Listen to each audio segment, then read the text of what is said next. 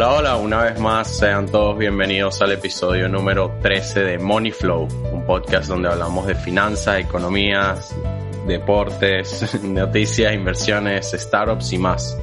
Como siempre acompañado del queridísimo Luis Madrid. Y el carismático Daniel Castro, ¿cómo andas? Excelente Luis, aquí emocionado.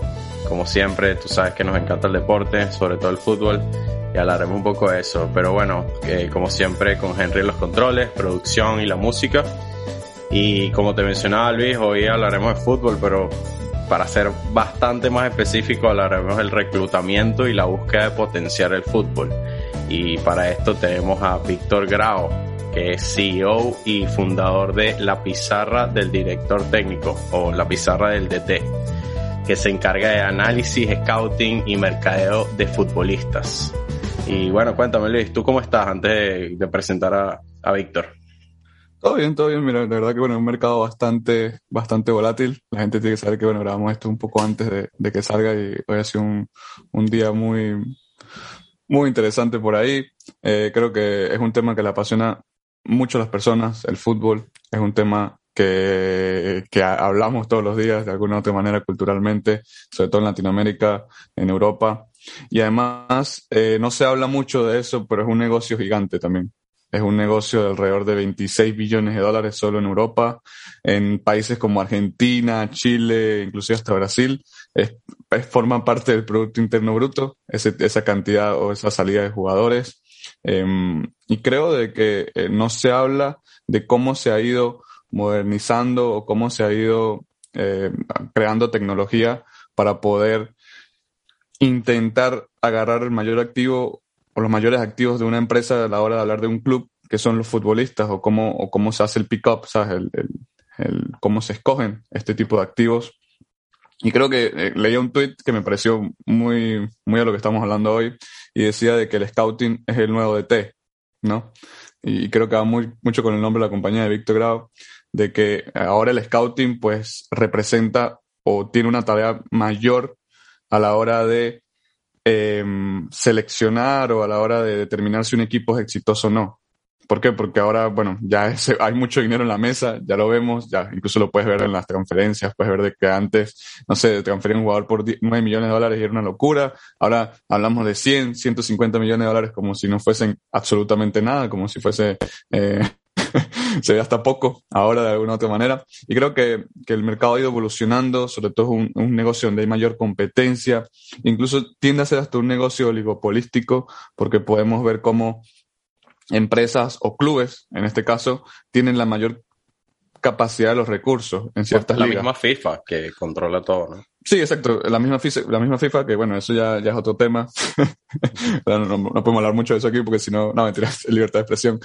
Pero, sí, la FIFA es un desastre. Eh, también, bueno, los términos oligopolísticos de, del negocio del fútbol. Y además una, creo que es una de las industrias más afectadas, la industria del deporte eh, post-COVID.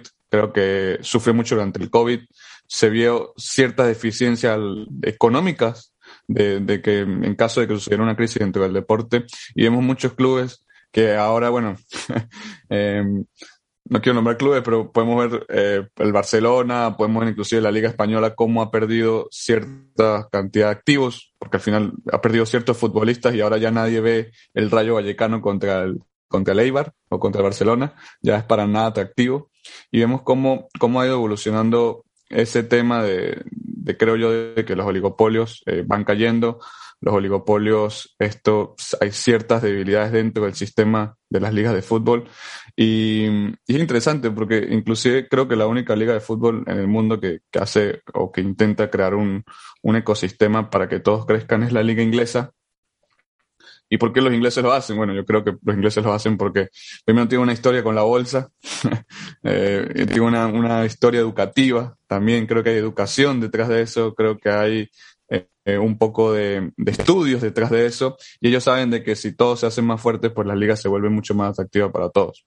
Okay, lo intentan hacer un poco más parejo, y cuando existe esa competitividad, pero la competitividad hacia lo mejor, pues tienden a construir eh, muchas cosas o, o, cosas positivas. Inclusive, bueno, ves, ves cómo Inglaterra por ahí empieza a hacerlo mejor en la selección, ves incluso cómo económicamente también los equipos quedan campeones de Champions, el Chelsea es campeón de Champions, entonces tú empiezas a ver todo eso y creo que viene mucho de la parte educativa, de la parte de estructura. Inyección de dinero.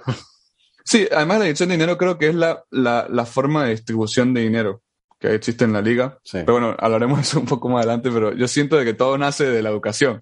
Creo que los ingleses fueron muy educados, siempre han sido así históricamente y, fueron muy organizados en ese, en crear un, un, producto genial, porque tú ves un Aston Villa contra un Tottenham y, la gente se muere por ver eso.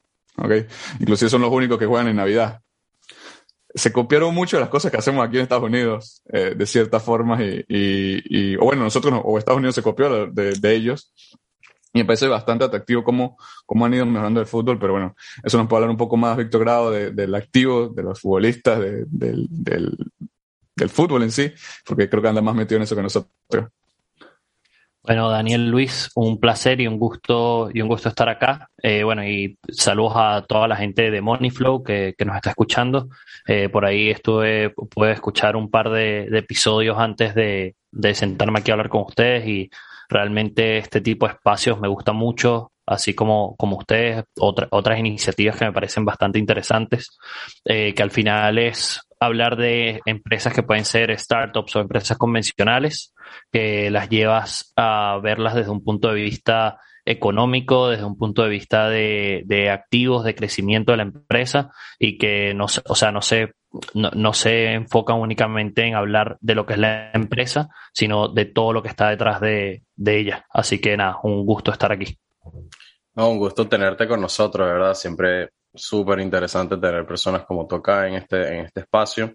Y bueno, este, nos gustaría saber un poco más de ti. Sabemos que eres gerente de comunicaciones de la compañía, de la pizarra del DT eres analista de equipos y de jugadores, eres editor de videos y, fotografías de la página web, eh, hace, estás en todo esto de las ventas sobre tu, compañía eh, y bueno, este, y mucho más, digi, di, mar, marketeo digital, mar, mercadeo digital, perdón. Y bueno, nada, cuéntanos un poquito sobre ti, quién es Víctor Grau y qué es todo lo que haces en, en la compañía que, que fundaste. A ver, eh, sí, nombraste, nombraste un montón de cosas, he dado quizás algunas vueltas. Eh, bueno, yo soy, soy venezolano, eh, oriundo de Caracas. Eh, salí del país hace ya cuatro años. La empresa La Pizarra del DT nace en Venezuela, en el proceso en el que estaba estudiando periodismo en la Universidad Católica Andrés Bello de Caracas. No nace como un proyecto universitario, sí nace en la universidad por una serie yo, yo he pasado por procesos de, de que me gustan eh, el emprendimiento, si se quiere. He tenido, bueno, te puedo, puedo lanzar algunas cositas que, que, hice. Por ejemplo, hay una empresa que, bueno, que al final nunca, nunca fue empresa, pero un emprendimiento que comencé que eh, se llama Fanatifoto. Yo iba a los estadios de fútbol y béisbol a tomarle fotos a los fanáticos. Eso lo tomó un poco la idea de, de, Tampa Bay eh, Devil Race, que fui al estadio, nos tomaron una foto y a mí me pareció interesante el concepto porque es una foto de, de buena definición, que además le ponen eh, un diseño específico, tal. Entonces, no sé, me pareció interesante llevándolo plano venezolano que eso no existía, bueno, no existe hoy día tampoco, eh, y yo iba, literalmente iba a los estadios a tomar fotos, eh, le tomaba fotos a los fanáticos, o sea, y les daba una tarjetita que decía fanatifoto, le agarran la tarjetita y después se metían en el blog, de hecho, si se meten ahora seguramente consiguen el blog de nunca, no lo puedo eliminar porque perdí el correo y bueno, ahí está el blog. Para siempre. Eh, abierto, sí, para la gente, si lo, si lo quiere ver. Y nada, eh, ese, ese proyecto fracasó por unos problemas con, con la barra de Carabó, pero bueno, eso ya, eso ya es otra historia. De, de, de, que no les gustaba mucho las fotografías, tal, tuve un problema allí eh, de, de, que me pidieron que borrar las fotos porque les estaba tomando fotos, tal. Y al final vi que, que tampoco era algo demasiado rentable, era demasiado sacrificio y que al final lo, los teléfonos están evolucionando a tal punto que casi son iguales que, que una cámara. Iba, iba a tener un punto en el cual el proyecto no iba a prosperar. Uno, otro proyecto de, generación de, artículos de cultura general, algo así como una especie de culturizando eh, la página esta de, de, cultura general, bueno, y así varias. Otra que se llama Tercera Amarilla, que era vinculada a estadísticas del fútbol venezolano, y bueno. Y así hasta llegar a esta, eh, que, que, es la pizarra del DT. Eh, yo tengo uno de los, de los fundadores conmigo, o bueno, el, el, otro fundador conmigo eh, para 2014. Él jugó fútbol conmigo en un equipo de segunda división B, tercera división de Venezuela en ese momento, Atlético Sucre. Se llama, es un equipo que ya no existe. Eh, jugábamos allí y bueno, y, y, mantuvo una relación de amistad con él. Y nada, le planteo y le digo, mira, no existe un blog de análisis en el fútbol sudamericano ¿qué, tal si lo lanzamos? Entonces, bueno, lo lanzamos. El primer artículo fue de un análisis de un del Venezuela-Japón, creo que de septiembre de 2014, por ahí. Y comenzó como un blog, en verdad. Era, era literalmente punto blogspot, la pizarra de blogspot.com. Y, y nada, y generamos artículos. Fue creciendo de forma exponencial, o sea, la gente como que le gustaba. Ahora eh, hay mucho en redes sociales como Twitter principalmente, que ves muchos análisis tácticos y mucha gente que habla de táctica. En ese momento no existía o existía muy poco, era contado. Y nosotros abrimos como una especie de brecha de mercado allí y fuimos teniendo un crecimiento. Pero todas estas, nosotros viéndolo desde un punto de vista eh, cero económico. Era algo de un hobby que, representaba para nosotros. Yo en ese momento trabajaba en Radio Deporte 1590M en Caracas y en Diario Líder, estudiando todavía. O sea, estudiaba y hacía estas dos cosas y comencé con, la pizarra del DT. Eh, bueno, ahí, digamos, ahí hay, hay, un, inicio del proyecto y en el inicio del proyecto, eh, eso, comienza a crecer. Nosotros comenzamos a hacer artículos no solamente de plano venezolano, sino de toda Sudamérica. Y a partir de allí eh, vamos, eh, digamos, expandiéndonos en, el mercado. Gente nos comienza a escribir, o sea, fue, fue todo muy, muy natural, muy orgánico, de gente escribiéndonos, mira, yo quiero escribir, me, me gusta la página, tal, y fuimos creciendo. Eh, hasta llegar a un punto, que creo que es el primer punto de quiebre, en el cual comenzamos a monetizar la empresa. esa monetización inicia y para llevarlo un poco a lo que, a lo que creo que la gente que escucha Moneyflow le, le interesa un poco, eh, nos llega de una manera que nosotros no, no, la esperábamos. La, la, primera, bueno, eh, esta quizás no, no, es tan directa de monetización. Nosotros cubrimos la Copa América Centenario como parte del, del proyecto, pero bueno, fue eh, un tío de uno de, uno de, los, de, de los directores que nos financie un viaje a la Copa América Centenario. Pero eso no lo veo como la monetización como tal, porque al final eso, bueno, un familiar que, que bueno, que te, que te ayudó y te dijo, bueno, mira, ve, ve y cubre el evento. La monetización como tal la veo porque hay una persona, eh, Víctor Safferson se llama él, es un ex scout del Bayer Leverkusen, que nos dice, mira, me gusta lo que ustedes hacen y me gustaría hacer un curso con ustedes, para el público. Nosotros decimos, bueno, no es algo que tenemos pensado, porque en verdad nosotros no teníamos pensado hacer cursos con la empresa, pero nos resulta interesante, esto ya estoy hablando año 2017, habían pasado tres años que nosotros habíamos hecho crecer toda la estructura y toda la plataforma de una manera orgánica y sin pensar en dinero en ningún momento. Eh, cada uno de nosotros con otros, con otros trabajos y la empresa creciendo. Y con ese curso, digamos, comienza la monetización de la, de la empresa. Oh, Wow, wow, wow, wow.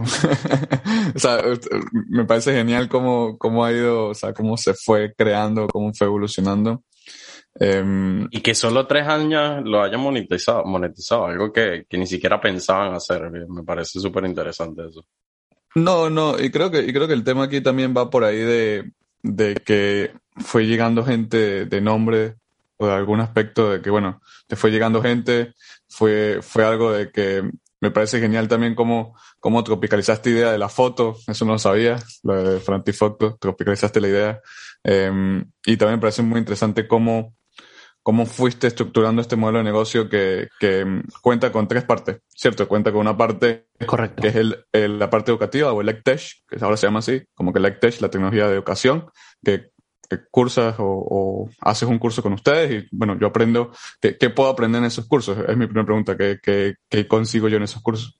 Son cinco cursos. Bueno, Eh, nosotros creo, creo, que puedo, creo que puedo, para, para terminar la, la, historia, aprovechando que la pregunta va por allí. Ok. Nosotros lanzamos ese primer curso eh, ese curso, bueno, de aquí, aquí entre nosotros y capaz suene mal eh, para, para, las personas que están escuchando eh, y, y, estoy hablando de, de mi propia empresa, creo que robábamos un poco a la gente porque el curso era impresentable. Nosotros lo que hacíamos era mandar unas presentaciones por, por, por correo y teníamos una conversación vía Skype en ese momento con el profesor y eso era el curso. Costaba 20 dólares y ya está. Eh, era, era como la manera, y ojo, tuvimos, tuvimos bastante inscritos, puedes, puedes sacar ahí la cuenta, en 2017 cuántos tuvimos, tuvimos eh, y generamos 450 dólares el primer año, a 20 dólares el curso, eh, 460 dólares, a 20 dólares el curso, bueno, ahí se sacan las matemáticas. y Son 23 tiene, personas, sí.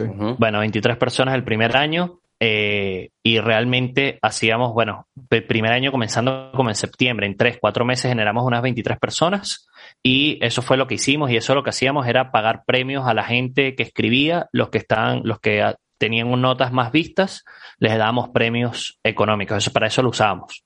Oh, y Pero, una, disculpa, sí, sí. una pregunta. ¿Era gente específicamente en Venezuela o todo Sudamérica o todas partes del mundo? ¿Cómo era eso?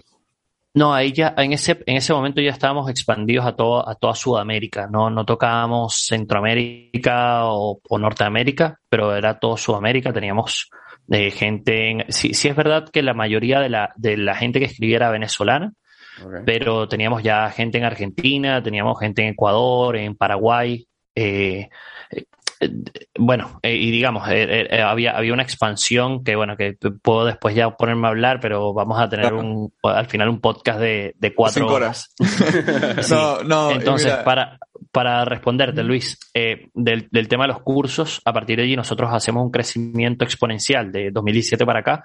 Hoy ya tenemos 12 cursos propios, que son cursos que, que son semanales y que tienes una interacción uno a uno con el profesor. Eh, de forma, o sea, de forma semanal tienes, eh, tienes un eh, cuestionarios, entrega de trabajos y tenemos otro modelo que es de capacitaciones que digamos internamente lo, le, damos esa separación que no hay una que no, que no hay interacción con el profesor.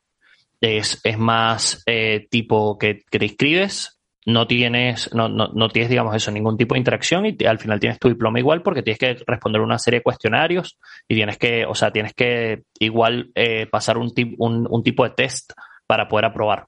Bastante automatizado, de alguna otra manera. Exacto. Eh, Exactamente. Sabes, no creo, no creo de que sea robar gente o no. De verdad, eh, yo también tuve la misma experiencia que tuviste tú eh, porque al final uno, bueno, no, yo no me preparaba tampoco para ser profesor y yo ahora veo mis primeros cursos o tuve los primeros cursos y veo los que das ahorita y es como que, wow, hay, hay, hay una diferencia, ¿no? Hay una diferencia bastante notoria y bueno, tú dices, wow, ¿qué le está dando yo a esta gente? Y ahora lo veo y digo, wow, cómo, cómo ha evolucionado y, y te digo que uno lo ve en cinco años y dice, esto ya no, esto ya no sirve, o sea, esto ya no, no, claro. no funcionaba. No creo, no creo que haya sido robar, creo que es mucho más por, por otros lados, ¿no?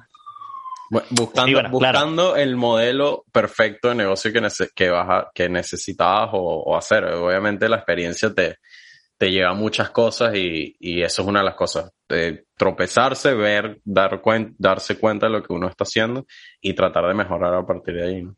A mí me gusta, me gustó sí, mucho exacto. leyendo tu, tu modelo de negocio, Víctor, es que tienes varias partes móviles. Partes móviles son como patas que tiene la compañía. No claro. solo tienes la, no solo tienes la, la, parte educativa, también tienes la parte de mercado, ¿no? De, de alguna otra manera, de una u otra manera, es la página de representación representación.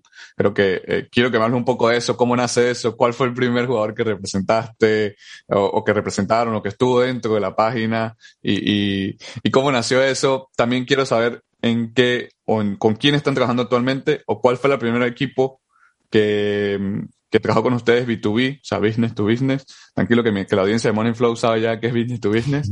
Eh, y, y sí, hablar un poco de esa historia porque me parece curioso cómo, cómo lograste entrar, cómo lograste, eh, sí, crear de alguna manera ese poder de marca de, mira, ya, ya no solo somos un blog, ahora trabajamos con un club, o ahora tenemos, ahora estamos expandiendo nuestros clubes y, quiero saber cómo comenzó eso o un poco de, bueno, de, de ese tema multiplataforma.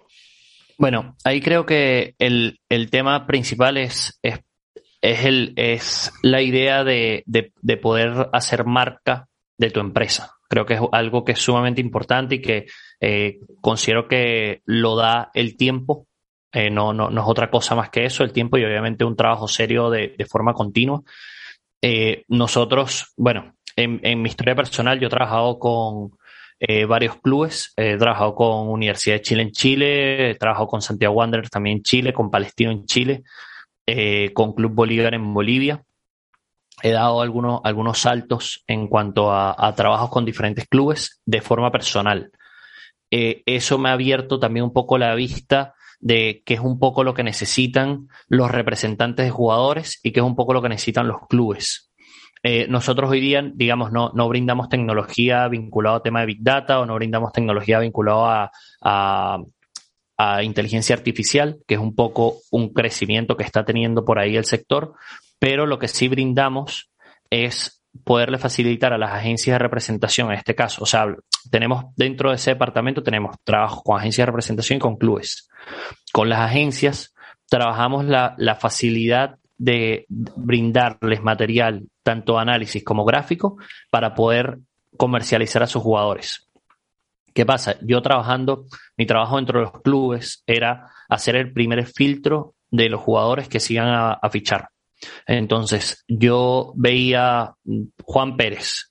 Eh, bueno, primero ha sido un seguimiento de partidos, tal, pero tenía Juan Pérez. Entonces yo contactaba a Juan Pérez, contactaba al representante de Juan Pérez. El representante de Juan Pérez posiblemente me mandara trabajo de Juan Pérez que había hecho. Y en su gran mayoría eran trabajos muy mal estructurados, eran trabajos que yo veía y no me, no me generaban ningún tipo de valor agregado. Entonces yo automáticamente descartaba eso y yo ya sabía que yo quería Juan Pérez, pero lo que me estaba dando el representante no me generaba nada extra. O sea, era muy malo. Exacto, era, era un trabajo que visualmente, visualmente era malo, que creo que eso es muy importante, la parte visual, y segundo, no me generaba ningún dato extra. O sea, todas las cosas que me decían allí yo ya las sabía el jugador. Entonces, al final, eh, si tú como representante no estás dando valor agregado a tu jugador, es más difícil de que, de que se lo lleve un equipo. Entonces, el punto, eh, en, en, ese momento, eh, para, para, terminar ahí la parte de mi trabajo, yo contactaba al jugador y yo averiguaba todo, desde eh, si, si, quería viajar con la familia, si no quería viajar con la familia, eh, cuáles eran sus requerimientos, si quería carro, si no quería carro, si quería eh, un apartamento, si no quería apartamento, cuánto era el salario, si quería bonos por gol, por asistencia, por minutos jugados, todo. Y yo eso se lo pasaba al director deportivo. El director deportivo ya después era el que hacía la negociación y firmaba el jugador. Pero allí me di cuenta que había una falencia bastante grande y una oportunidad de trabajar con agencias de representación brindándoles un material. Entonces, a partir de allí, nosotros comenzamos a trabajar, eh, digamos, eh, yo, trabajaba en clubes, pero eh, con la pizarra comenzamos a incorporar este departamento con representantes que conocíamos. Al principio, para, para hablar un poco de, de, montos, que no tengo problema con eso, generamos, no sé, unos 200 dólares, 300 dólares mensuales, pero realmente no teníamos un trabajo exponencial de la, del departamento ni nada. Era como un extra ahí que generábamos y ya está, y, pero nuestro foco era en cursos. Y en el proceso nos damos cuenta que en verdad, eh, si nosotros buscar, nos iba llegando. Entonces dijimos, bueno, mira, aquí hay, aquí hay una oportunidad. Eh, incorporamos, incorporamos una persona comercial, eso fue hace un año, y hoy día trabajamos con más de 70 agencias y eso, unos 550, 560 jugadores más o menos que le generamos con material tanto continuo como por solicitud. Claro, y me imagino que lograste ese efecto red de, de, lograste un efecto red increíble porque me imagino que la gente vio el video y digo, bueno, ¿quién hizo este video? O, no, lo hizo otra persona. Entonces, bueno, va el otro jugador y, eh, ¿para quién te hizo este video? Entonces se lo, no, mira, este hace los videos y así vas, porque yo, bueno, yo, yo fui una, una etapa de futbolista. Tengo una etapa de futbolista y, y, sé que eso es muy así, ¿no? Eh, generalmente, a mí, Víctor, yo te voy a ser sincero, eh, yo en Venezuela, bueno, yo, yo, yo entrené eh, primera edición, em, hice, también estuve con Mineros, pre-Libertadores con Chivera, eh, estuve con estudiantes, inclusive estuve un paso por Táchira. Y, y en ese, en esos pasos, pues, em, muy poco material de video. Muy poco material de video. te lo digo, el único que nos ponía un material de video fue un director técnico eh, Juan Cruz Real, director técnico de estudiantes, que ahora creo que está trabajando en, otros lugares de Latinoamérica. Eh, y fue el único que nos ponía un video eh, de dónde, dónde estaban los errores, ¿no? Dónde, dónde estaban los errores de, del partido o algo. Pero en Latinoamérica eso jamás, o sea, que tú te sentaras un día de video, jamás. Y, en profesional, estoy, hablando de, fútbol profesional de alto nivel, entre comillas.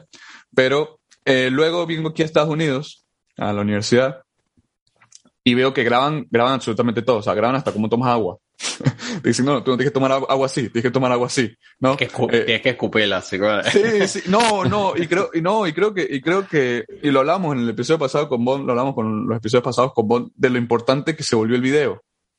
Lo importante que se volvió el, el material de video. Porque yo recuerdo que, que, que, es que ni los profesionales tenían videos. O sea, y, y tú hablas con mi papá que también fue exjugador. Mi papá tiene un video, dos videos, y fue cuando jugó contra la selección Colombia del pibe, del pibe, y cuando jugó contra Paraguay mundialista del 98. De resto, mi papá no tiene más videos.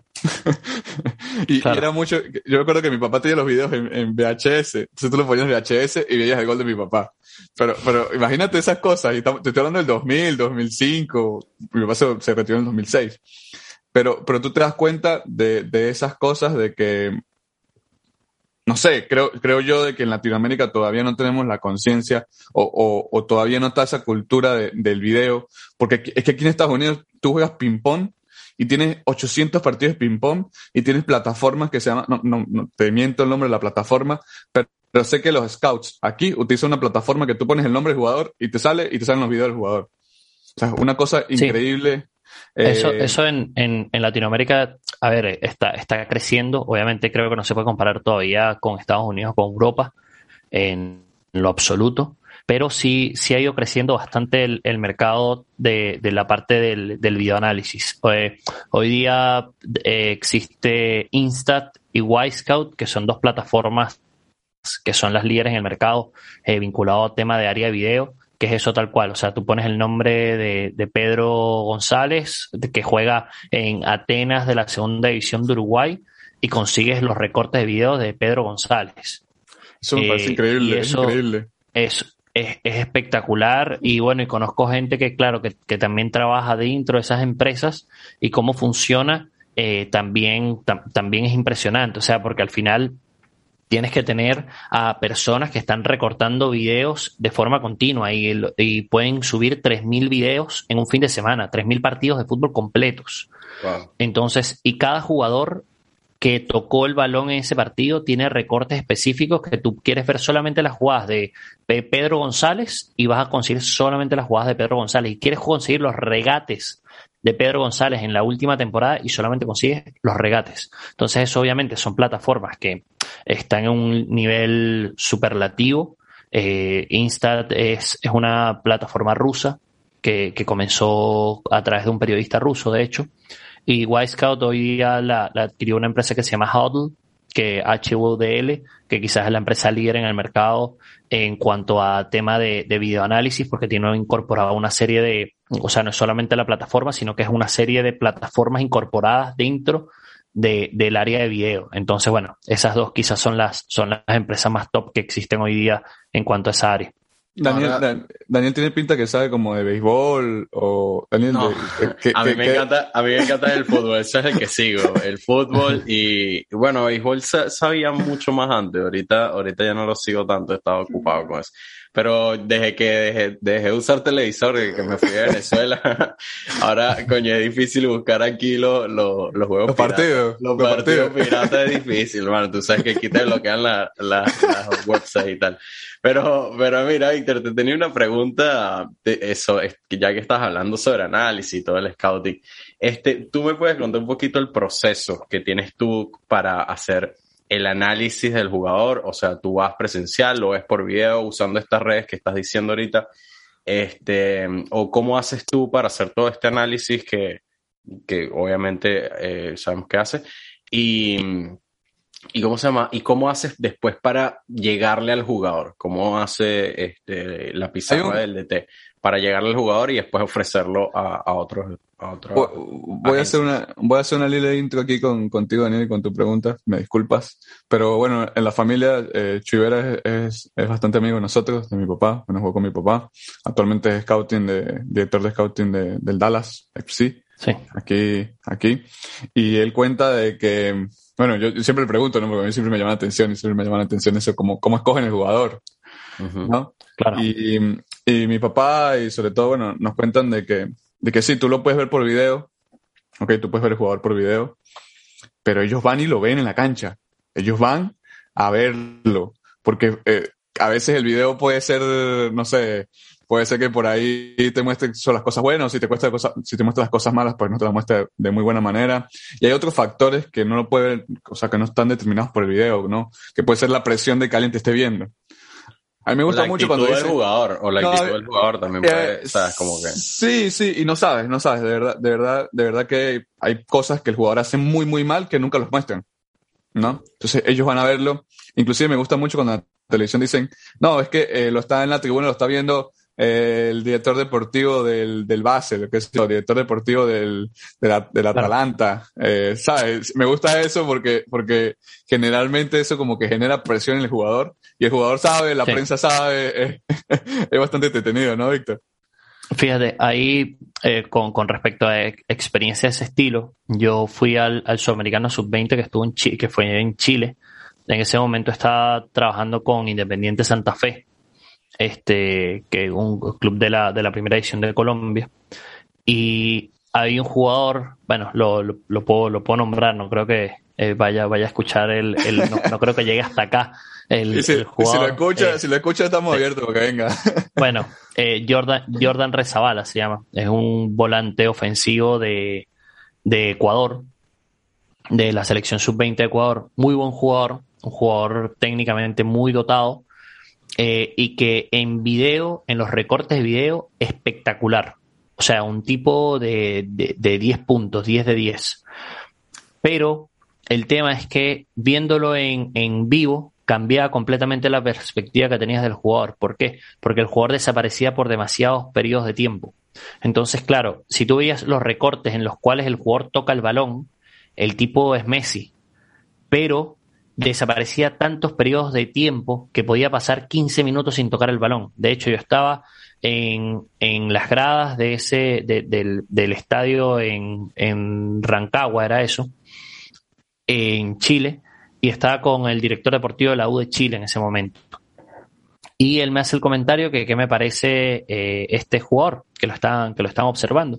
Yo le dije que a mí, que a mí no, no, no, me, no me gustaba, o sea, se lo dije abiertamente y me dijo que por qué, que le parecía que era el mejor de la cancha.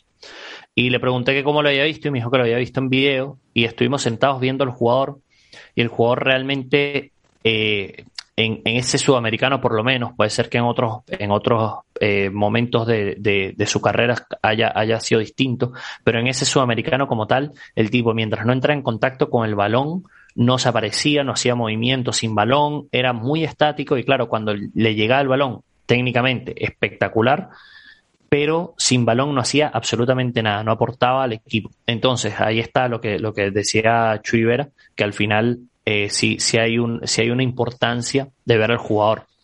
Y respondiéndole a Daniel, que, que, era la pregunta que, que me hacía, eh, o sea, cuál, es el proceso que, que uno sigue. Te, lo, bueno, eh, sumando a eso, creo que te puedo comentar el proceso que se sigue en los clubes, que creo que puede ser interesante para, para conocer eso, y lo que, lo que realizamos nosotros. En cuanto a los clubes, los clubes eh, se manejan de formas distintas, pero si, si te hago una generalidad, el club generalmente tiene fases de, de visualización de los jugadores. Entonces, eh, hay un, primer periodo de visualización que generalmente hace un seguimiento continuo de ligas, eh, llevándolo a plano, por ejemplo, de fútbol europeo. Tú, eh, Daniel Castro, eres encargado de llevar cinco o siete ligas y tú tienes que saber absolutamente todas esas ligas, pero el, el, el año calendario se divide en unos primeros tres, cuatro meses que tú vas a ver todos los partidos de la liga. Ves, ves fútbol, ves, ves, ves partidos, ves partidos, ves partidos tienes que estar muy enfocado y muy eh, interiorizado con la información que va saliendo. Si este jugador se lesionó, si este jugador se fue de la liga, si este, tienes que conocer, obviamente también cómo es la estructura de la liga, tienes que conocer todo eso. Después de ese primer periodo de 3-4 meses, haces una selección de jugadores. Esa selección de jugadores que se hacen pasan, digamos, un segundo a una segunda fase. Esa segunda fase ya es de seguimiento puntual de jugadores. Entonces tú vas a ver un Montpellier contra el Bordeaux y tú ya no estás viendo a los 22, sino que tú estás viendo a Julien Pérez, que juega de lateral izquierdo porque es uno de los, que, de los jugadores que, te gustó y, y haces un foco exclusivo en los movimientos que puede hacer y todo esto. Posteriormente hay una última fase que ya tú cuando presentas informes esos informes vienen con todo. O sea, todo lo que les comentaba antes de que tienes que saber desde si el jugador quiere viajar y tener un apartamento propio o si puede vivir en el hotel, tienes que saberlo. Y esa última fase, eh, digamos, de, de eh, es, quizás la que para mí te marca como tal eh, de un scout bueno o un scout malo. Allí incorporas mucho, bueno, en todo el proceso incorporas temas de Big Data hoy día, todo eso, pero en ese último proceso ya tú estás eh, o sea, tienes que tener la potestad de decir, bueno, mira, de todos los jugadores que yo vi estas siete ligas, te hago un 11 ideal con el top 3 de los mejores por posición. Y ahí está donde tú como, como scout tienes que tener el ojo lo más preciso posible como para poder definir eso. Que ahí es donde está el, creo que el nivel de complejidad mayor a la hora de poder definir ese, ese top que tú estás haciéndole la recomendación al club en el, cual trabajas. Me, me, me, llama mucho la atención eh, todo ese tema y, voy con otra pregunta, Víctor, y pivoteándola un poco hacia allá. Eh, yo veo tu, tu, tu currículo y veo que muchos, muchos venezolanos van a esos equipos o fueron esos equipos, ¿no?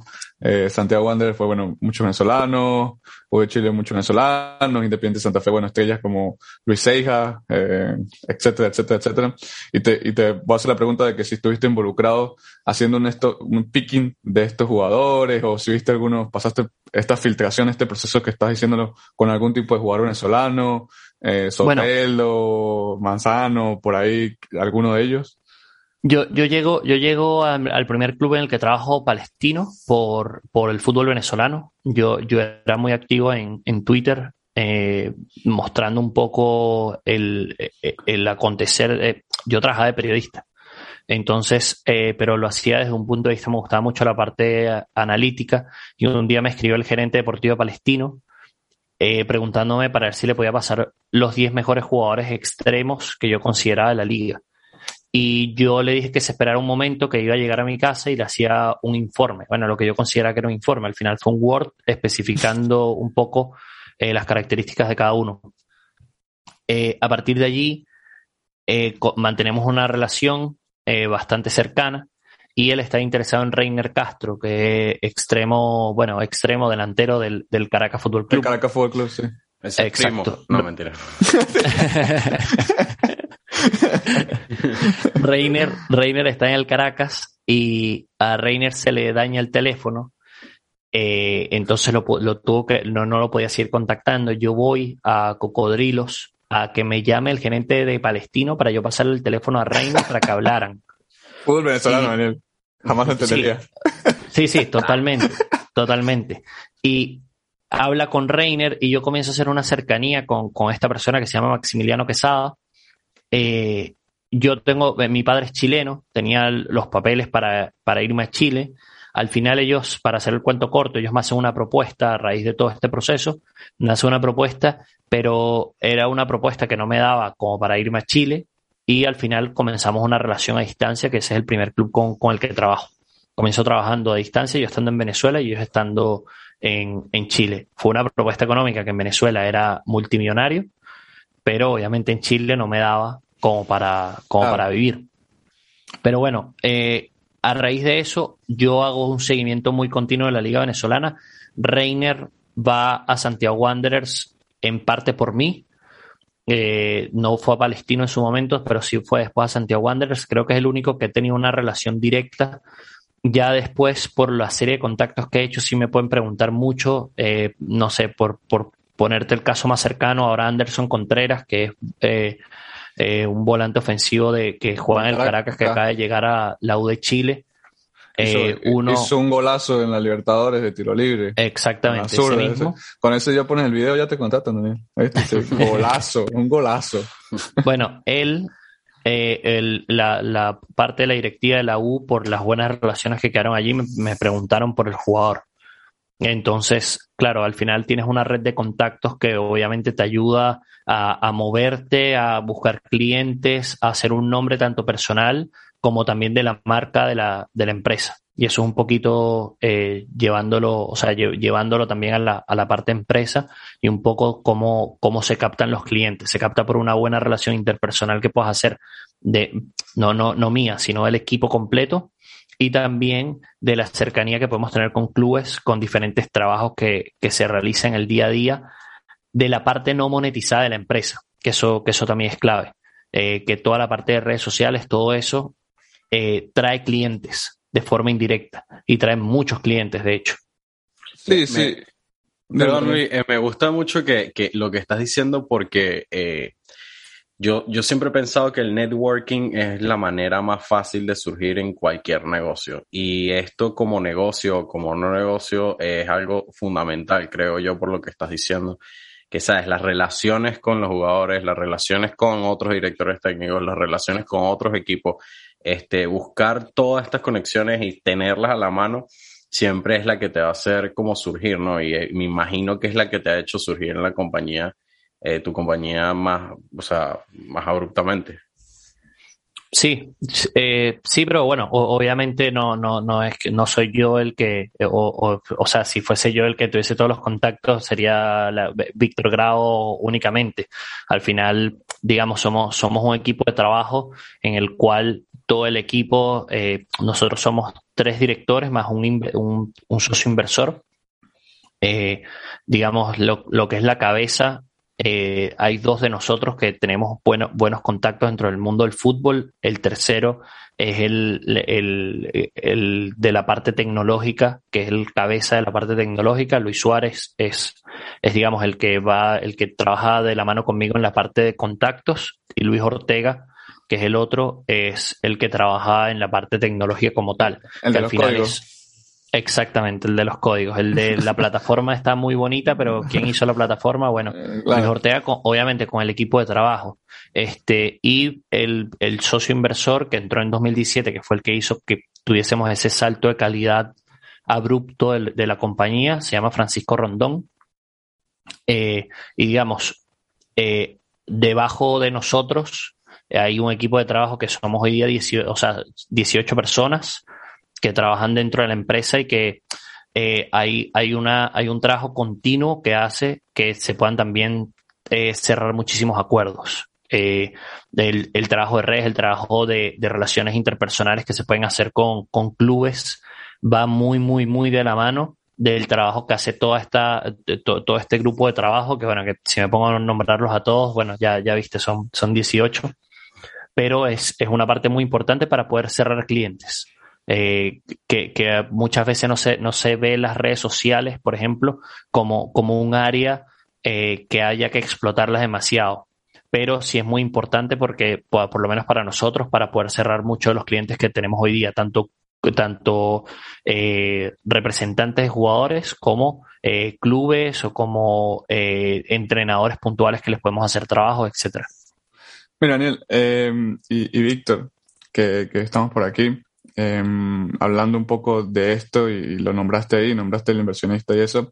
También quiero saber un poco de eso, ¿no? Quiero saber del tema de la inversión. Sé que tienen una ronda abierta, porque bueno, lo hablamos de el micrófono, sé que están buscando inversionistas. Em, ¿Nos puedes hablar un poco de eso? ¿Qué, piensan hacer con eso? ¿O hacia dónde lo quieren llevar? Eh, ¿Qué piensan hacer con ese dinero?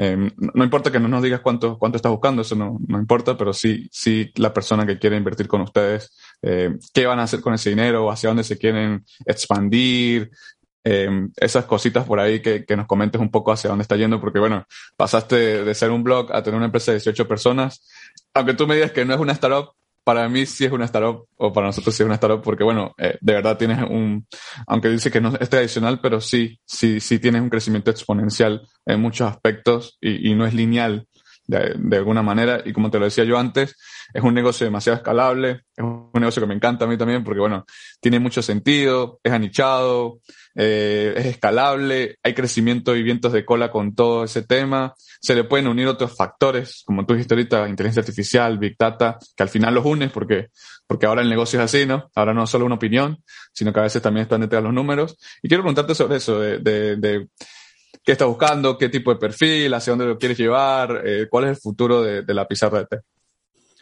Eh, a ver, con respecto a, a, rondas de inversión, nosotros, bueno, la que, les dije que, tuvimos, que eso eh, no, no, tengo problema en, en, mencionarlo, en 2017 tuvimos una ronda de inversión que seguimos un 15% de la empresa. En ese momento, lo que les comentaba, lo que había dentro de la cuenta bancaria eran 450 dólares, que era lo que habíamos generado con los cursos estos. Eh, y esta persona confía en nosotros, hace una inversión de 18 mil dólares que para nosotros fue sumamente importante para poder materializar lo que eran los proyectos a futuro que teníamos. Eh, a partir de allí, bueno, se tiene el crecimiento y nosotros ya llevamos unos cuatro meses buscando, digamos, haciendo todo el proceso de, de búsqueda de inversores que es, es eterno y, muy, muy tedioso, es, es muy agotador también. La verdad, este, pero estamos, estamos, ten, tenemos dos focos en cuanto a la inversión. Puede ser cualquiera de los dos la, la forma en la cual se cierre. Eh, estamos buscando o personas que estén vinculadas al área del fútbol, llámese jugadores, entrenadores, eh, directores deportivos, que tengan una marca detrás eh, de ellos, que puedan hacer una inversión. Estamos buscando hacer un máximo un 20% de la empresa. Eh, pero tienen que ser con un perfil muy determinado de que sea un jugador de estos que estábamos conversando anteriormente, fuera, fuera de, la, de la entrevista, que puedan ser jugadores que en verdad te potencien más allá del tema económico, porque el tema económico está, está bien, pero el tema económico no es el foco principal de poder sumar a estos inversores. El foco principal es la imagen que puedan proyectar. ¿Por qué? Porque nosotros estamos buscando ahora eh, poder solidificar la marca y el poder tener respaldo de un jugador de élite internacional nos va a dar muchísima eh, seguridad a la hora de poder comercializar el producto, tanto para el negocio de los cursos, de todo el tema educativo, como para el negocio vinculado a temas de, de cierre de ventas con agencias, cierre de ventas con clubes, etcétera. Y por el otro lado, que es otra, otra de, las de las patas que estamos tocando hoy día, es con aceleradores, eh, business angel, etcétera. Digamos, estamos un poco con ambas. De hecho, bueno, esta semana eh, tengo un par de reuniones eh, vinculadas al, al, tema. Pero bueno, estamos, eh, digamos, en ese, en esas dos, eh, quizás la más cercana por tema de contactos y por tema de, de todo es el tema de los jugadores, porque tenemos mucha cercanía con muchos entonces es muchísimo más fácil de llegarles, muchísimo más fácil de, de, avanzar y cerrar. De hecho, tenemos una propuesta sobre la mesa hoy día de un jugador que nos hizo una propuesta por un 10% de la empresa.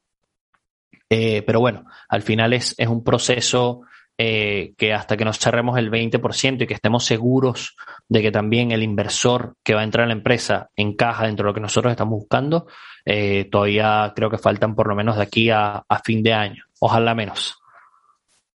Pues se, se, escucha, se escucha que, que, es un poco tedioso cuando es de dinero, eh, más todavía, ¿no? Este, pero me imagino que, bueno, el proceso obviamente, este, tienen que averiguar todo sobre el jugador o la persona que está invirtiendo y, y bueno, saber bien quién están metiendo en la compañía que ustedes hicieron crecer, ¿no? Entonces me parece que, que sí, eso, tomarse su tiempo es lo más, lo más rentables, por así decirlo, en, en, esta ocasión. Pero, ajá, cuéntanos un poquito, Víctor, este, cuéntame un poco, este, qué, o sea, qué están buscando en jugadores, no, no estos jugadores que están que quieren que inviertan, sino en jugadores en general. ¿Qué buscas tú generalmente? ¿Buscas en posiciones específicas o lo que te pidan, no importa qué? y cuando, cuando es, por ejemplo, te dicen un delantero, quiero que me busques un delantero, ¿qué buscas en, esa, en ese jugador? Cuéntame un poquito sobre eso. Ok, bueno, volvimos, volvimos al tema de. Sí, estamos al tema político. A, mí me importa. A mí, no eh, sé, yo quería hablar un poco más de dinero, pero bueno, está bien, hablemos de no, eso. No, bueno, respondo, este y si quieres. Vol, Lo que pasa es que tenía. Lo, tenía después otra pregunta sobre esa que tiene que ver con dinero, pero quería primero saber qué estás buscando para después no, cómo, bueno. cómo, los clubes se pueden beneficiar de ese rendimiento o eso que tú estás encontrando en ellos. Allí, allí directamente, o sea, nosotros eh, trabajamos muy eh, de, elaborar un paquete eh, que, necesite el club. Por ejemplo, ahora estamos trabajando con Liverpool de Uruguay y ellos tienen unos requerimientos específicos que al final nosotros adaptamos mucho a lo que, a, lo que es el club, en el sentido de que eh, cada, club, cada, incluso, por ejemplo, no sé, trabajamos con la selección venezolana de fútbol en su momento eh, y también tiene unos requerimientos muy específicos. Eh, mm. Digamos, generalizarte y decirte, bueno, este es el proceso que seguimos con todos, sería mentirte porque al final es, eh, en, esa área trabajamos muy de la mano de una asesoría personalizada. Entonces, hoy, hoy puede ser que un club que trajemos de, en, bajo una estructura, no sé, por ponerte un ejemplo, con Liverpool de Uruguay, parte del trabajo que hacemos es de analizar rivales eh, le, generamos todo el material de análisis de rival. Entonces todos los lunes, de hecho hoy, eh, se, se, hace, que bueno, hoy estamos grabando, esto saldrá, saldrá más adelante. Ah. Eh, digamos, se hace todo el trabajo de seguimiento del rival y el análisis de rival, además de un trabajo de scouting que se, que se hace como extra. Pero ese, ese es el caso de, del, Liverpool de Uruguay como tal. Con Independiente Santa Fe en su momento que se trabajó, eh, se hacía únicamente vinculado a área de scouting, de seguimiento de ligas específicas, principalmente Primera A y Primera B de Colombia. Porque también es eso, qué ligas quieren que se sigan, cómo quieren que se sigan las ligas, qué tipo de jugadores están buscando. Eh, es, es, es, muy, es muy volátil ese tema porque al final uno se adapta a los requerimientos, digamos, de, de cada cliente y a la hora de elaborar la propuesta que se hace, eh, tú ves la propuesta de un club y ves la propuesta del otro y son completamente opuestas. Incluso las mismas agencias con las que trabajamos de forma continua eh, son completamente distintas porque hay agencias que quieren que, que únicamente les generemos material gráfico para sus jugadores y hay otras que nos han pedido hacer seguimiento de la Liga de República Dominicana para conseguir jugadores y facilitarles los números telefónicos o, el contacto del jugador de alguna manera para ellos contactarlos y poder firmar al jugador. O sea, al final es mucho, es muy, variable. Exacto, es una asesoría muy, muy, muy personalizada en la que, la que se hace. y eso, eso, eso, es burdo de bueno, porque te da una ventaja competitiva. Dímelo, Daniel. Pero ahora bien, o sea, este, estos clubes, ¿cuánto están dispuestos a poner? O sea, ¿cuánto, cuánto es el, el budget, por así decirlo en inglés? pero, em, ¿cuánto pagan? por, ¿cuánto pagan por, por todo este proceso que tanto ustedes como otras personas hacen o como otros reclutadores hacen? Este, ¿Cuánto están dispuestos a poner? Obviamente depende de la zona, depende si es en Europa, si es el Barcelona, si es, qué sé yo, el Caracas, el Táchira, el Deportivo Táchira pero ¿cuánto tú crees que, lo, que en porcentaje los clubes están dispuestos a, invertir en este proceso? es, que, es que es una pregunta sumamente compleja en el sentido de, de, que puedes trabajar con un equipo en, Venezuela y un equipo en Venezuela a, a un, te, te, pueden ofrecer un, un, máximo de, no sé, de 100 dólares.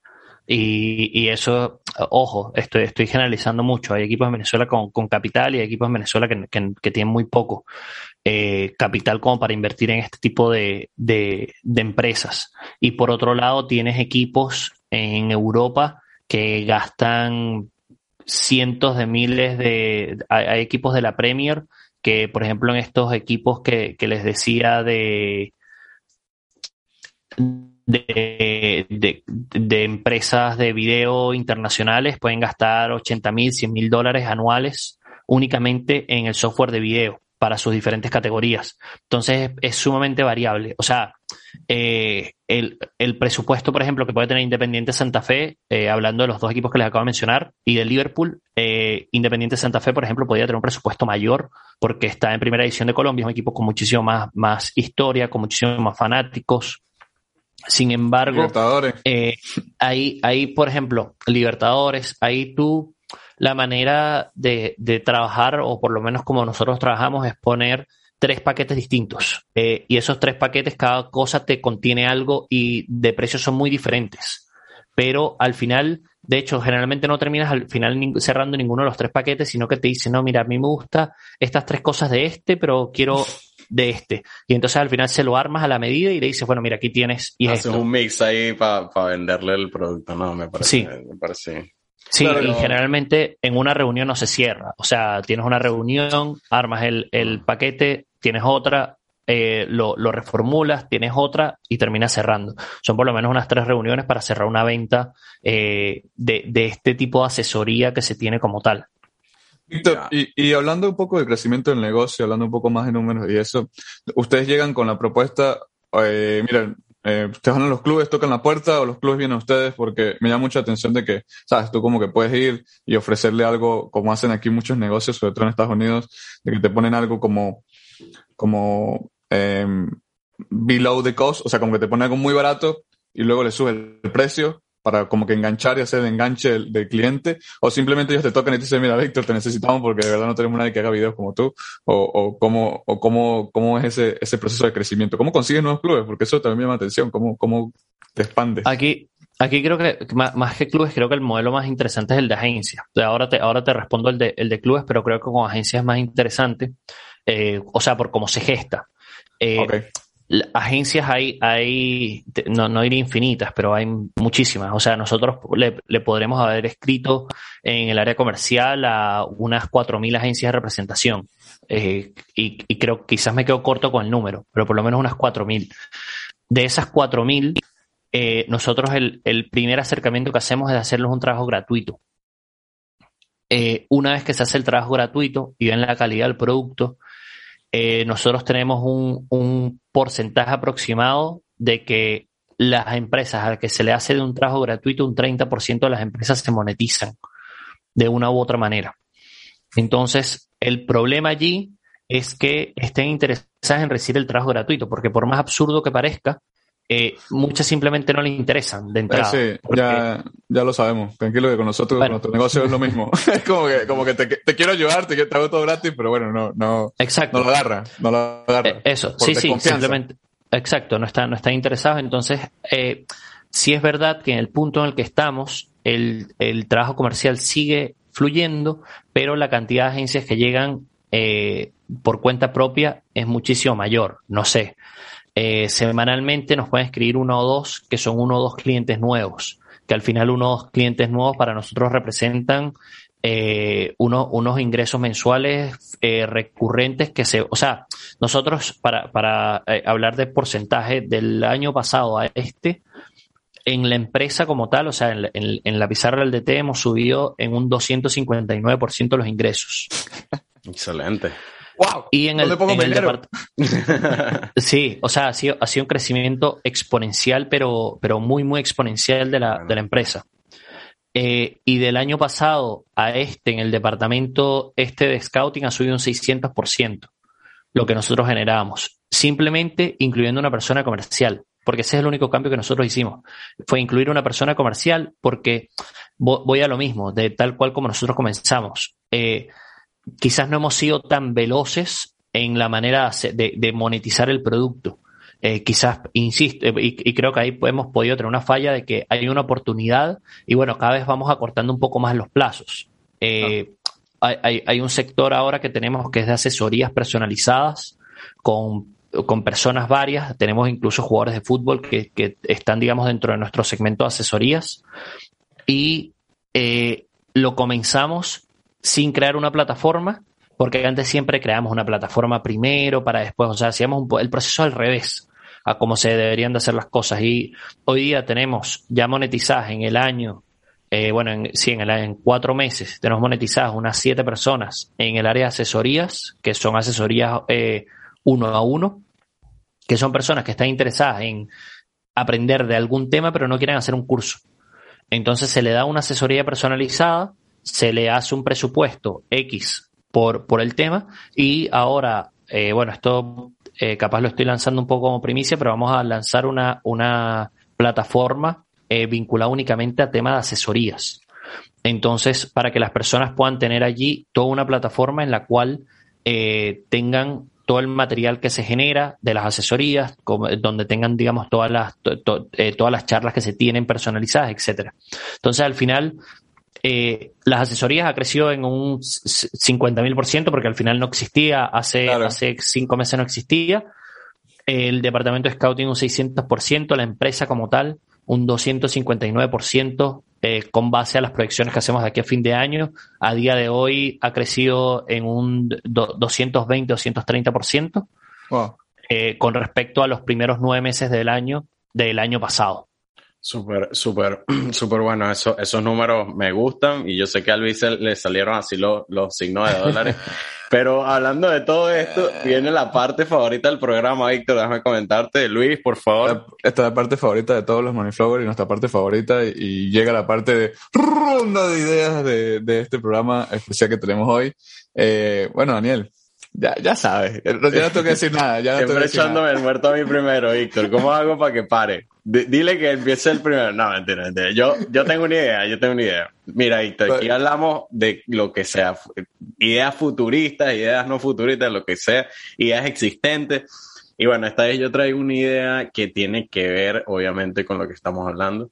Y estaba pensando en un chip que no te es que te va a meter, no como el de Elon Musk que te va a meter así en el cerebro ni nada de eso, pero como una, un estilo de parche, ¿verdad? Que tenga un chip en el cual recoja toda tu data sin necesidad, ¿sabes? De estar viendo miles de videos del jugador, sin estar todo el tiempo yendo a verlo jugar en persona, sino ese chip que recolecte toda la data necesaria este, de los atributos del jugador y los no atributos también, para que las personas como directores técnicos o los reclutadores sepan de antemano qué es lo que es ese jugador. Dani, Dani, ¿Ya, eh, ya existe? Eh, ya existe, Dani. No, no, no. Sí, ya existe. Eso no. Sí, sí. Es un parche, bro. No, no, y te lo pones en el pecho. Ah, no, pero yo no digo el examen médico, yo digo no, No, no, no, es un examen médico. Este, lo pones en el pecho y tú juegas con eso. Inclusive puedes medir, mira, te mide cosas como que cuántos piques hiciste, cuánto fue tu fuerza de potencia, cuánto fue tu aceleración. Te copio esa idea entonces, porque... Sí, sí, eso, nada, nada, yo pensaba que en el examen médico sí como que te salían, los, bueno, bastantes cosas, pero yo pensaba algo más como que en el partido. Te estás como. Fíjate, fíjate en los. En, Sudáfrica, Daniel. Fíjate, fíjate en los partidos que, que, vayas a ver en la espalda. Hay jugadores que tienen una especie de. de eh, o sea, eh, es, que, es que, lo que lo quiero decir para, para que, o sea, para que se entienda las personas que nos están escuchando. Eh, tienen como una especie de bulto muy, muy, muy leve en la espalda, que es donde va el GPS del jugador. Y allí, pero claro, eh, te, puedes fijar con, tomas muy cercanas que el jugador, por ejemplo, esté de perfil. Se puede, se puede, eh, eso generalmente, eso es de bajo presupuesto. Hoy día también existen, por ejemplo, cámaras que son cámaras que están en los estadios, eh, un sistema multicámaras que, que miden cuánto recorrió el jugador en el partido únicamente por eh, frecuencias de, calor o porque se sitúan mediante tags al jugador y el jugador ahí a través de las cámaras le, le saca absolutamente todo eso. Es una locura. Esto obviamente siempre me pregunté cómo sacaban eso, o sea, cómo sacaban literal en los análisis de, fútbol o cuando te metes a ver fútbol, lo que sea, que salen esos espacios donde justamente estuvo el jugador, donde justamente hizo los pases, donde recibió los pases, de donde pateó a gol. Eso me parece increíble. Inclusive, inclusive anécdota graciosa de, de eso, Sport Twist de eso. Eh, Noel Chita San Vicente le pidió a la federación los chips Recuerdo yo que eso fue muy famoso y los chips costaban como que un millón de dólares a no sé cuántos años y él decía que necesitaba los chips o necesitaba este tipo de estadística para poder saber quién corría más. Porque Chita es muy, si conoces a Chita, sabes que Chita te manda a correr todo el día.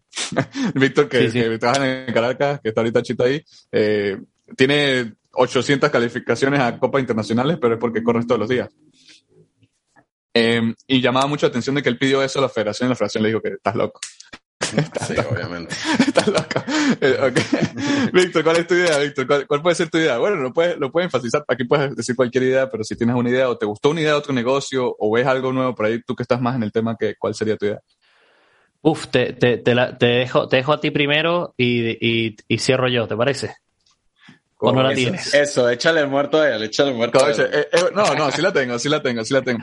¿Sabes qué? ¿Sabes qué me gusta a mí? Y, y, me di cuenta de que hubo un boom con todo el tema de las transferencias. No sé si ustedes siguen a este, no, no, no primero que Víctor sí, que es el que publica las transferencias, como claro, que Fabricio dice, Romano. Fabricio Romano, exactamente, en Twitter, tiene un, creó hasta un Twitch y me llamó mucho la atención cómo fue el boom de él y me da risa porque solo trabaja 30 días al año, no, tiene, tiene dos periodos, pero pero sí como que anuncia los fichajes antes de que se den y todo este, como este hype que crea en correlación a la información que tiene.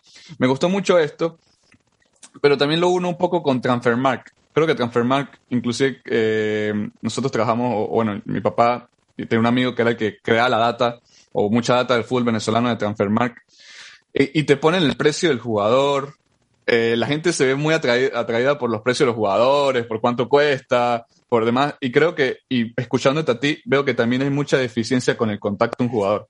Hemos querido traer un jugador para el programa. Es imposible contactarlo, o sea, no tienes número, la gente no responde, el correo, tú le envías un correo, ese correo no, nunca llega. Me imagino que debes saber mucho más de eso que, que, que yo.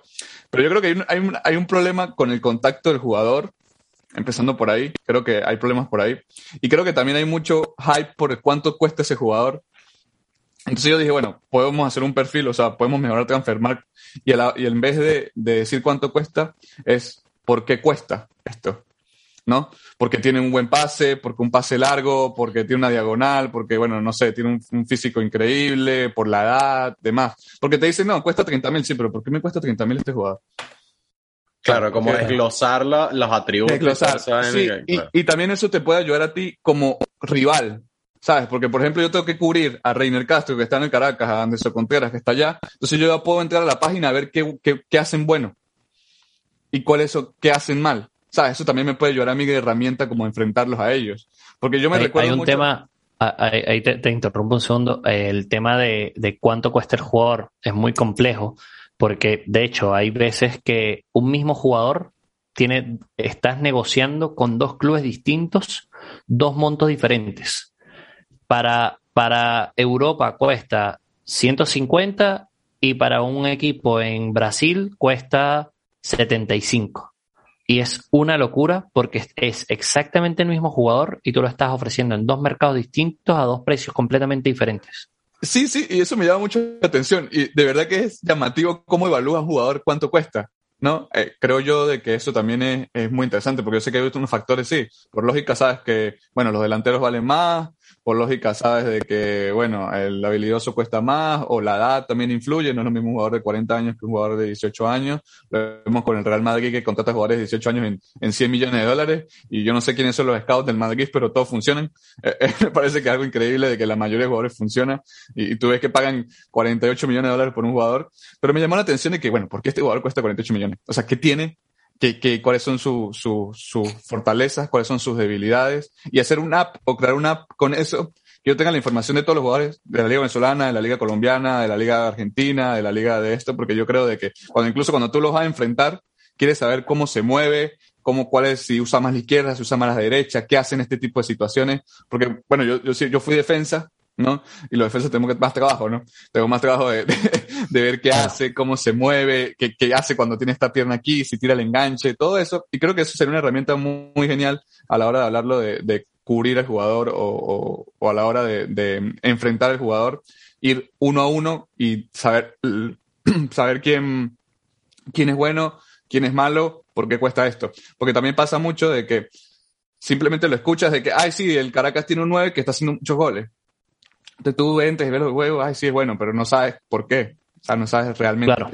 por eso. Entonces yo creo que para mí sería una herramienta que, que lo utilizaría para, sobre todo como para, dices, para analizar rivales y también para saber qué hay en la banca, ¿no? Porque a veces, Daniel, pasa mucho que estás en el partido, tú estás cubriendo aquí, tú estás haciendo un tremendo partido y de repente te meten un tipo que ni siquiera sabes quién es, que salió de la cantera ese fin de semana y el tipo es Soteldo. Me pasó, me pasó con Soteldo. me pasó con Soteldo en estudiante allá en Fuerte Tabucare. Entró Soteldo, iba como 0-0, quedamos 5-0. ¿No? Porque salió Soteldo de la nada, ¿no? Salió Soteldo ahí de que, eh, eh, ¿quién es este? Te hizo el clásico regate de, No, no, eso fue un baile, fue un baile, no fue un baile. Fue un baile. Ese fue un baile. La, caer un par de veces ahí en la esquina. Sí, sí, no. Pero, ah, bueno, Víctor, se nos eh, está acabando un poquito el programa, pero cuéntanos tu idea y tenemos un par de preguntas más para ti. Vale, eh, mi idea, voy, voy un poquito vinculado a eso, a eso que, que está diciendo Luis, pero eh, diferente y creo que es una falencia que hay eh, vinculado al tema de fútbol. Eh, no existe una plataforma que te diga cuándo finalicen contrato los jugadores. Es verdad que tienes Transfer Market que te puede aparecer, por ejemplo, en las ligas top, pero de ahí para abajo la imprecisión es mucha y más allá de la imprecisión que es mucha, eh, hay la gran mayoría de los jugadores dentro de la base de datos no aparece el tema de la finalización del contrato. Y eso para los clubes es, suma, es una data muy importante porque al final tú necesitas saber cuándo finaliza el contrato el jugador para tú poderlo traer libre a tu equipo. Está bueno eso. no existe. bueno eh, y, creo, y creo que puede ser una, una idea de negocio para el que, para el que quiera hacerlo eh, muy buena. Víctor, ¿qué le dirías tú a tu yo de 18 años eh, ahorita? ¿Qué, ¿Qué, consejo le daría a esa persona que está, quiere crear este negocio, quiere meterse a hacer scouting o quiere hacer lo que tú haces? Yo creo, yo creo que, que, siga, que siga el mismo camino. No sé si, si le diría que estudiara otra cosa que no sea comunicación social. estadística, estadística. Eh, que, que, que, quizás estudiar otra cosa porque creo que, pero al final, eh, por haber estudiado periodismo y por haber estudiado el área de comunicación social, que creo que estoy acá. Sin embargo, creo que es una carrera que no te termina de brindar unas herramientas eh, tan ideales como para tu poder potenciar eh, diferentes, diferentes áreas. Eh, creo que una carrera como economía, por ejemplo, o una carrera como este, vinculada a la estadística, me hubiese podido servir más desde el punto de vista profesional. Mm, buenísimo. Bueno, sí, es importante. Es importante los estudios tanto en la universidad como fuera de la universidad, siempre educarse, siempre tratar de, surgir, sí, sí, siempre tratar de surgir y, ser, y ser más, más apto para, para las cosas que, que, que, vienen, ¿no? Pero nos encantan personas como tú porque son personas decididas, son personas que, ¿sabes?